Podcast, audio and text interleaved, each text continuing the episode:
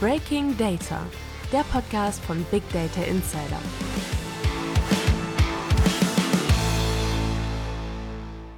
Herzlich willkommen zur vierten Ausgabe von Breaking Data, dem Podcast von Big Data Insider. Mein Name ist Nico Litzel, ich bin Chefredakteur von Big Data Insider. Unsere heutige Episode verspricht spannend zu werden, denn wir tauchen tief in die Schnittstelle von Recht und Technologie ein. In jüngster Zeit haben generative Kunstintelligenzen wie etwa ChatGPT für Furore gesorgt und zugleich viele rechtliche Grauzonen aufgezeigt. Wer ist verantwortlich, wenn KI-generierte Inhalte fehlerhaft sind? Und was sind die rechtlichen Pflichten von denen, die solche Lösungen nutzen? Diese und weitere Fragen beantwortet mein heutiger Gast, Frau Professor Dr. Renate Schaub. Frau Professor Schaub ist seit 2008 als Universitätsprofessorin für bürgerliches Recht, internationales Privatrecht und Rechtsvergleichung sowie Handels- und Wirtschaftsrecht an der Ruhr-Universität Bochum tätig. Herzlich willkommen, Frau Professor Schaub, und vielen Dank, dass Sie heute hier sind. Ja, meinerseits vielen Dank, dass ich hier sein darf. Frau Professor Schaub, können Sie uns zu Beginn bitte kurz Ihren Hintergrund und Ihre Spezialisierung an der Ruhr-Uni Bochum vorstellen? Ja, Sie haben ja schon gesagt, was meine Professur umfasst. In meinen Forschungsgebieten haben sich in den letzten Jahren immer mehr Fragen des Technikrechts ergeben, zum Beispiel im Haftungsrecht, das ja auch Produkthaftungsrecht erfasst, oder natürlich auch im gewerblichen Rechtsschutz. Und ich greife solche Themen sehr gerne auf. Seit 2021 leite ich außerdem auch das 2014 von mir mitgegründete Institut für geistiges Eigentum, Datenschutz und IT an unserer Fakultät. Dort beschäftigen wir uns unter anderem auch mit Fragen von KI oder Big Data und wir sind offen für interdisziplinäre Zusammenarbeit zu aktuellen Fragen. Gutes Stichwort. Was verstehen Sie unter Künstliche Intelligenz und warum ist das Thema rechtlich so relevant? Ich tue mich als technische Laie natürlich ein bisschen schwer mit einer exakten Definition, wie wir Juristen sie eigentlich gerne haben wollen, bei der dann möglichst noch alle Implikationen auf technischer Seite berücksichtigt sind. Aber man kann sagen, juristisch interessant sind im Grunde alle selbstlernenden Systeme. Und vielleicht kann ich mich für eine genauere Eingrenzung dann orientieren an europäischen Regelungsvorschlägen zu KI, Dort werden ja auch Definitionen vorgeschlagen, über die allerdings auch noch keine Einigkeit besteht.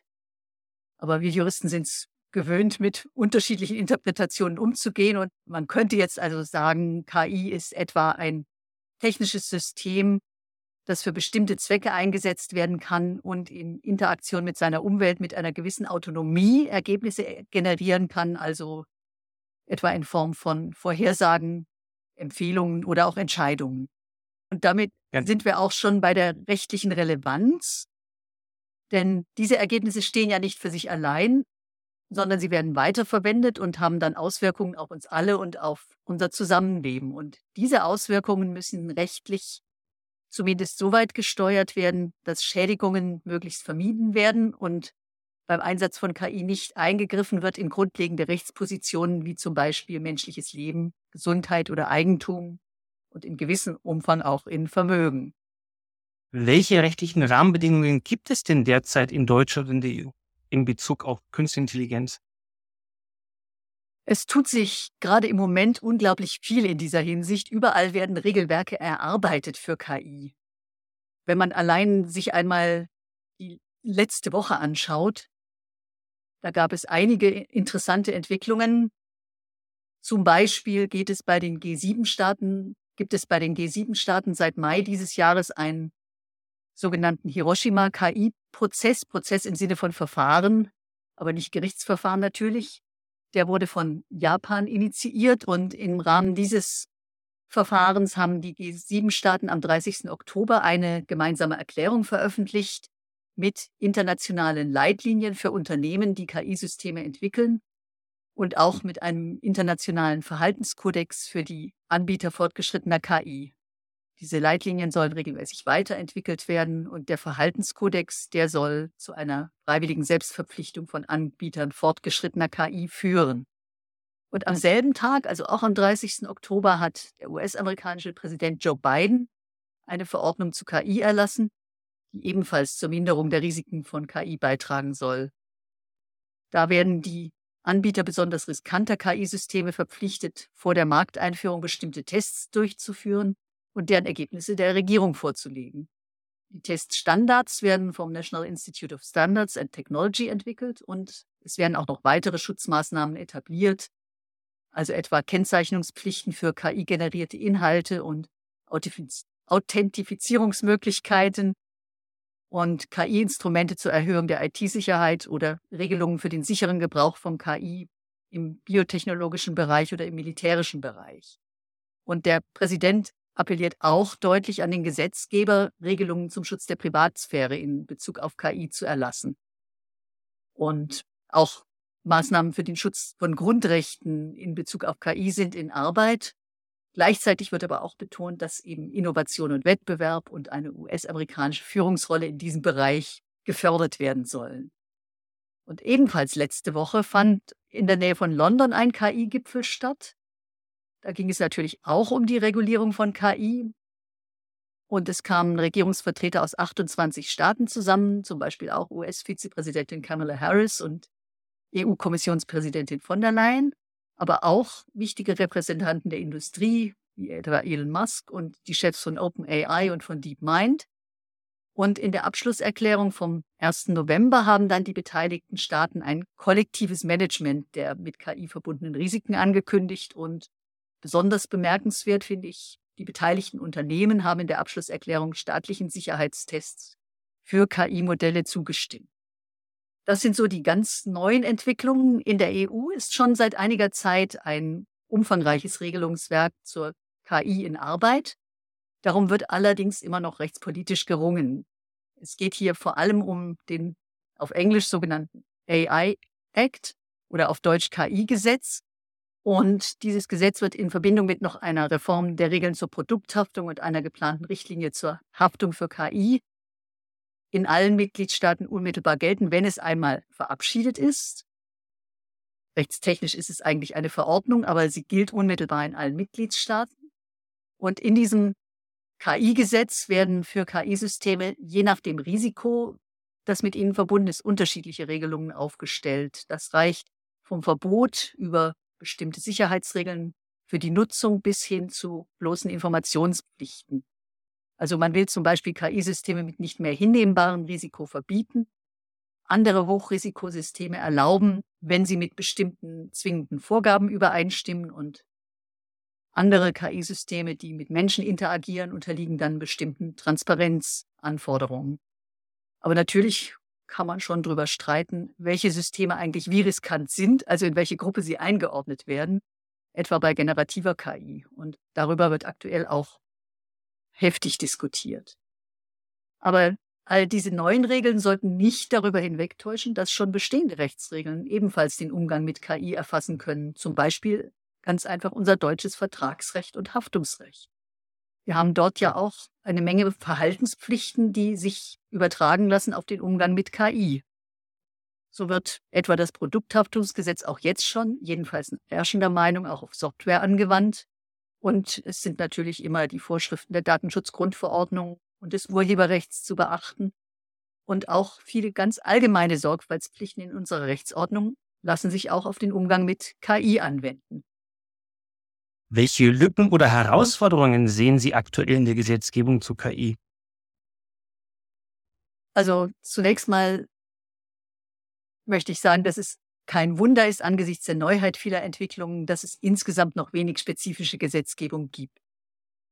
Ich denke, es ist gerade schon hinreichend deutlich geworden, dass die Gesetzgeber weltweit daran arbeiten, diese Lücken zu schließen oder jedenfalls deutlich zu verkleinern.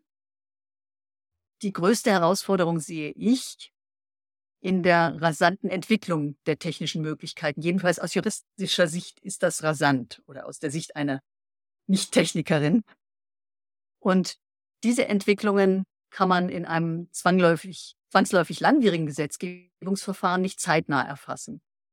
Nun kann man natürlich sagen, qualitativ gute Normen zeichnen sich dadurch aus, dass sie so allgemein oder auch abstrakt gefasst sind, dass sie auch auf vom Normgeber möglicherweise nicht vorhergesehene Konstellationen anwendbar sind. Deshalb können wir ja auch ganz allgemeine Regeln wie die zum Vertragsschluss oder zur Haftung auf KI anwenden. Andererseits müssen aber die Regeln auch so konkret sein, dass bei ihrer Anwendung möglichst weitreichende Rechtssicherheit erreicht werden kann.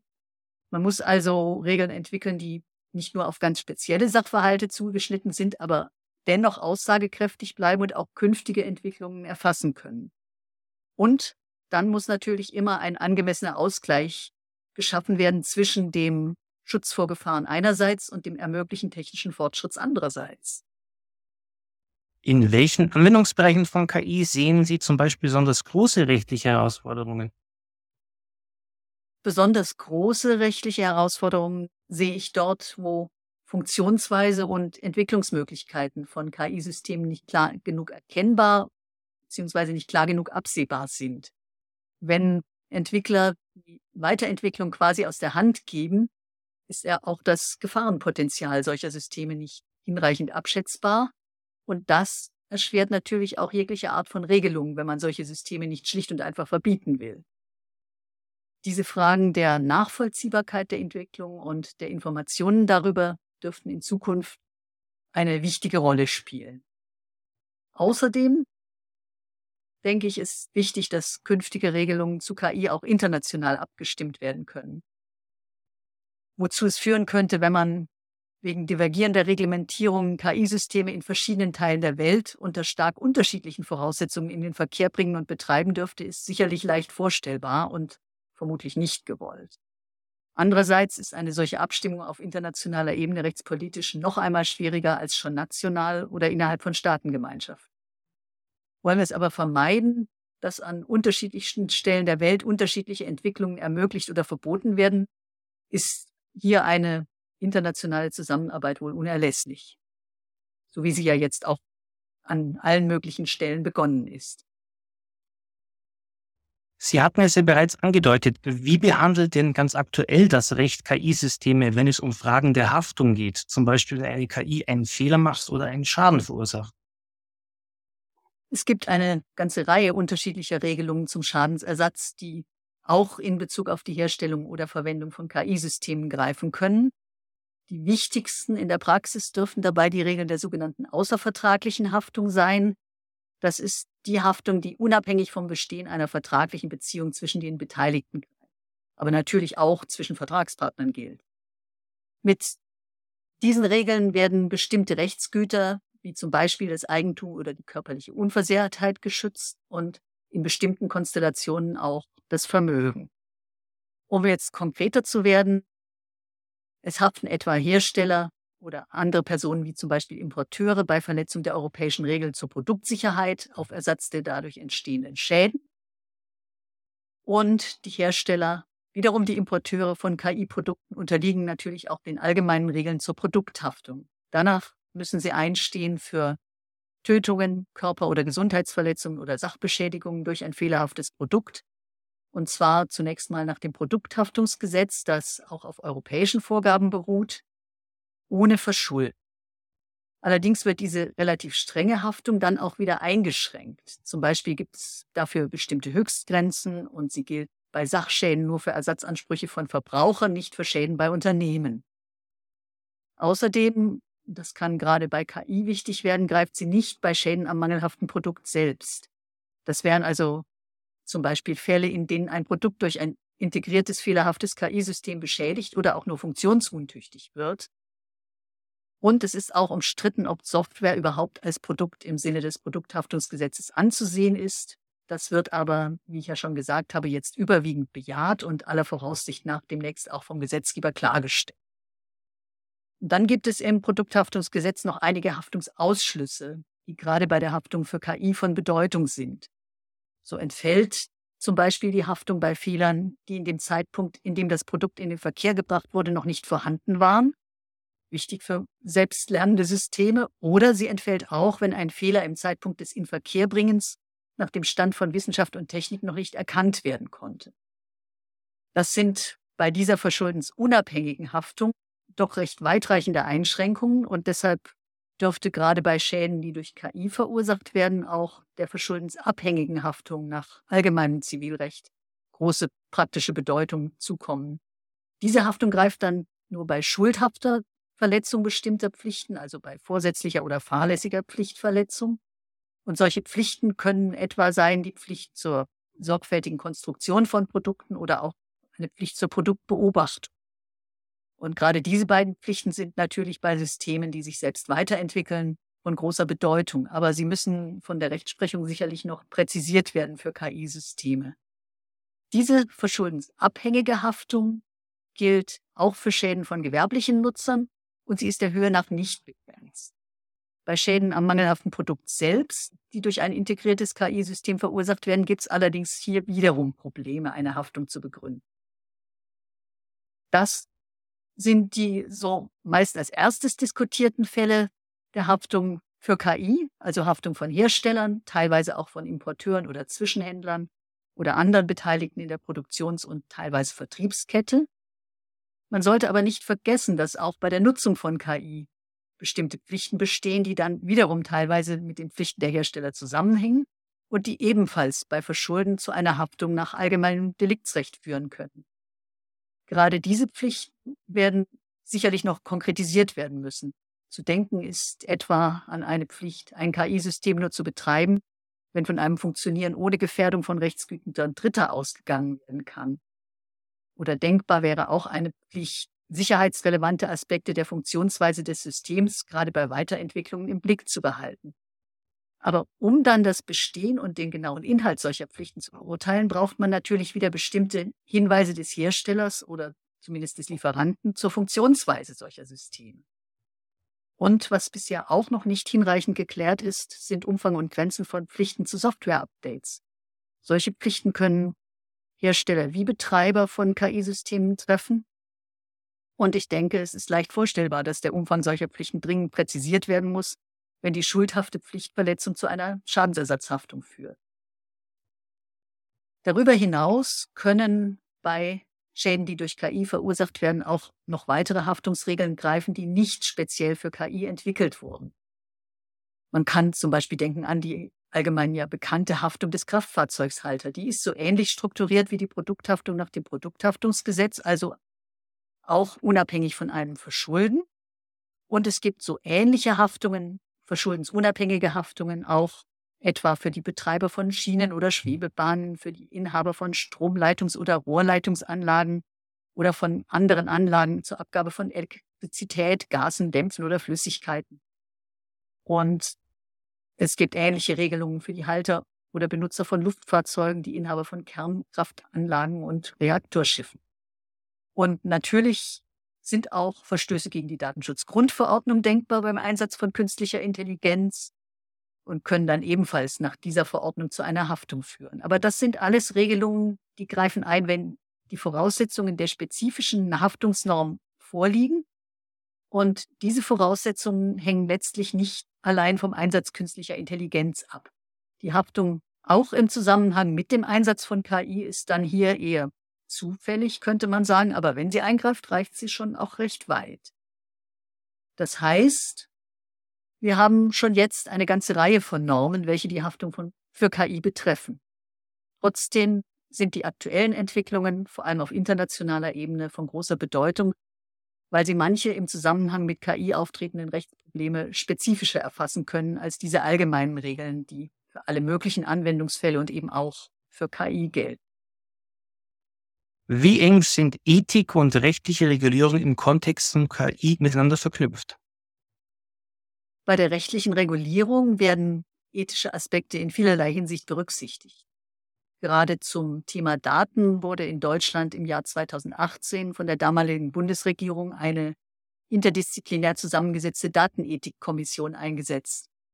Diese Kommission hatte die Aufgabe, innerhalb eines Jahres, ich zitiere, ethische Maßstäbe und Leitlinien sowie konkrete Handlungsempfehlungen für den Schutz des Einzelnen, die Wahrung des gesellschaftlichen Zusammenlebens und die Sicherung und Förderung des Wohlstands im Informationszeitalter zu entwickeln. Ende des Zitats. Dabei ging es um algorithmenbasierte Prognose- und Entscheidungsprozesse, um KI und um Daten als solche. Die Kommission hat dann im Oktober 2019 ihr Gutachten vorgelegt und dort KI letztlich als besondere Ausprägung algorithmischer Systeme eingeordnet und hat für solche Systeme unter anderem einen risikoadaptierten Regulierungsansatz gefordert und präzisiert, wie solche Regeln entwickelt werden müssten. Und manche dieser Grundsätze lassen sich etwa in den europäischen Entwürfen für die KI-Verordnung wiederfinden. Und ich gehe davon aus, dass dort auch ethische Erwägungen aus weiteren Quellen eingeflossen sind. Außerdem ist der Gesetzgeber, wenn er Regeln für KI erlässt, ja auch an höherrangiges Recht, wie etwa an Grund- oder Menschenrechte gebunden. Und solche grundlegenden Rechte beruhen ja wiederum in besonderem Maße auf ethischen Erwägungen. Auch wenn mitunter vom Recht als ethischem Minimum die Rede ist, ist dieses Minimum bei uns heutzutage jedenfalls gar nicht so wenig. Ob und inwieweit allerdings ethische Grundlagen auf breiter Ebene konsensfähig sind und wenn ja, welche das für KI sind, das ist eine andere Frage, die auch mit Blick auf die kulturellen Divergenzen weltweit nicht leicht zu beantworten sein dürfte. Welche Entwicklungen im Bereich KI und Recht erwarten Sie in den nächsten fünf bis zehn Jahren? Ich erwarte auf jeden Fall eine erhebliche Zahl neuer Regelungen weltweit, Folgen werden dann jedenfalls, wird dann jedenfalls in Deutschland eine Literaturflut, die diese Regelungen kommentiert und kritisiert und weiterentwickelt. Ähm, auf jeden Fall müssen sich diese Regelungen dann in der Praxis bewähren, möglichst schon im Vorfeld schlimmerer Schäden durch KI, also etwa indem sie präventiv wirken und gegebenenfalls vielleicht auch in Form von Verboten. Welche Regelungsbereiche konkret in fünf bis zehn Jahren im Vordergrund stehen, wage ich mit Blick auf die gewaltige technische Entwicklung nicht so ganz zu prognostizieren, ob es da weiter um Fragen von Erlaubnissystemen, Kontrollmechanismen oder um Haftung geht oder um ganz andere Fragen. Das ist auf so eine lange Sicht für mich als Juristin noch nicht klar absehbar. Welche Empfehlungen würden Sie denn ganz konkret heute Unternehmen geben, die KI-Technologien entwickeln oder einsetzen möchten? Zum einen würde ich an alle die sich mit KI-Technologien beschäftigen, sei es als Hersteller, als Betreiber oder in irgendeiner anderen Funktion appellieren, das mit Verantwortungsbewusstsein zu tun. Und zwar unabhängig davon, ob sie dazu auch durch rechtliche Regelungen unmittelbar verpflichtet sind. Das ist auch ein ethischer Aspekt, der in der Verantwortung jedes und jeder Einzelnen liegt. Und wenn alle diese Verantwortung übernehmen würden, müsste man auch denke ich, nicht fürchten, dass Konkurrenten dann eben einen bedenklichen Schritt weitergehen. Aber ich weiß, das ist schon sehr idealistisch. Auf der praktischen Ebene denke ich, dass es besonders wichtig ist, zumindest die Funktionsweise von KI-Systemen nachvollziehbar zu gestalten, wenn wir schon naturgemäß nicht alle ihre Ergebnisse vorhersehen können. Nur dann bleibt eine hinreichende Kontrolle möglich und die brauchen wir mal ganz abgesehen von aller ethischen und rechtlichen Verantwortung auch, damit solche Systeme in Zukunft möglichst gut und zuverlässig funktionieren. Die Funktionsweise muss auch nach außen dokumentiert sein oder sie muss zumindest, wenn es, falls es sich um Geschäftsgeheimnisse handelt, bei Bedarf und in einem bestimmten Rahmen offengelegt werden können. Nur so können dann auch die Betreiber verantwortungsvoll mit KI-Systemen umgehen. Und auch wenn es darum geht, ob ein KI-System von einer bestimmten Regelung erfasst wird, zum Beispiel von der geplanten europäischen KI-Verordnung. Dann muss ja feststellbar sein, wie es funktioniert, um zu bestimmen, ob es etwa verboten ist oder in Anführungszeichen nur bestimmten Auflagen unterliegt. Vielleicht kann man diesen ganzen Offenlegungen aber auch etwas Positives abgewinnen. Ich könnte mir vorstellen, dass es zumindest auch Marktsegmente gibt, in denen die Transparenz für die Nutzer von KI ein wichtiges Auswahlkriterium ist, um die Zuverlässigkeit des Systems und damit letztlich auch den individuellen Nutzen und die Risiken abzuschätzen.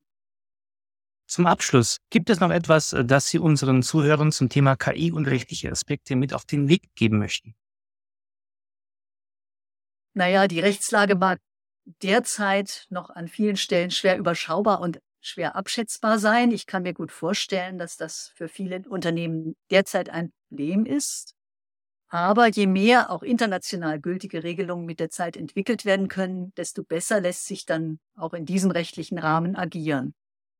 Und bei der Entwicklung solcher Regelungen ist es wichtig, dass Fachleute aus allen Bereichen konstruktiv zusammenarbeiten. Insofern sind wir alle gefordert.